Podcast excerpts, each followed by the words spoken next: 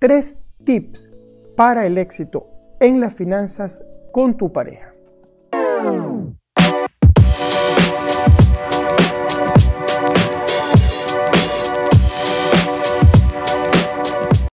Hola, soy Mario Pérez, ingeniero y coach financiero, y el día de hoy quiero compartir contigo, basado en mi experiencia y en mis aprendizajes con respecto a cómo manejar las finanzas en pareja, tres tips que quizás apliquen para ti y tu pareja.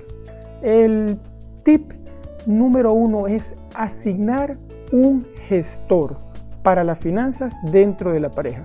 Si bien es cierto que los dos en las parejas deben involucrarse al llevar su economía, al manejar sus finanzas, siempre debe haber un gestor, alguien que tome la batuta, alguien que se encargue de hacer los pagos, de manejar las estructuras de cómo se lleva la economía.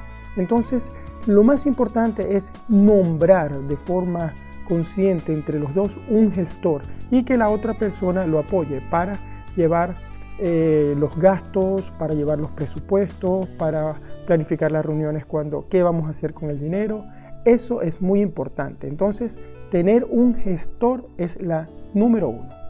La número dos eh, es muy importante también y es que si tú y tu pareja, por ejemplo, generan ingresos, es importante que cada uno lleve una economía, es decir, eh, tener claras sus cuentas separadas, pero al mismo tiempo tener una cuenta común para gastos y una cuenta común para inversiones. En este caso, de esa forma siempre cada quien va a poder manejar su economía, va a ser responsable, pero va a tener un punto de encuentro, un punto común. Así es como considero yo que se debe llevar. Claro, aquí podemos entrar en debate y me gustaría mucho que me dejaras un comentario cómo llevas las finanzas con tu pareja. Hay gente que le gusta llevar todo unido y explícame por qué. Entonces podemos compartir más. Y el tip número 3, que es muy importante, es crear objetivos financieros en pareja a largo plazo, pero también objetivos personales. Hay una frase de Antoine Saint-Exupéry que dice que eh, las personas que están juntos, ¿verdad?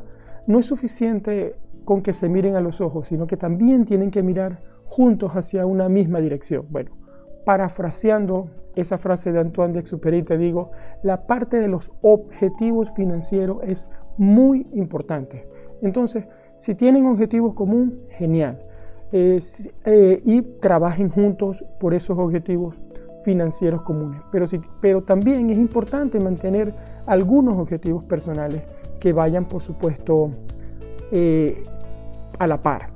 Entonces, recapitulando, las, los tres tips que para mí, en mi experiencia, ayudan a tener un éxito en las finanzas con tu pareja son nombrar un gestor de las finanzas y que la otra persona lo apoye, que una persona esté encargada allí de mirar los presupuestos, de mirar los gastos, de hacer los gastos, de llevar un control.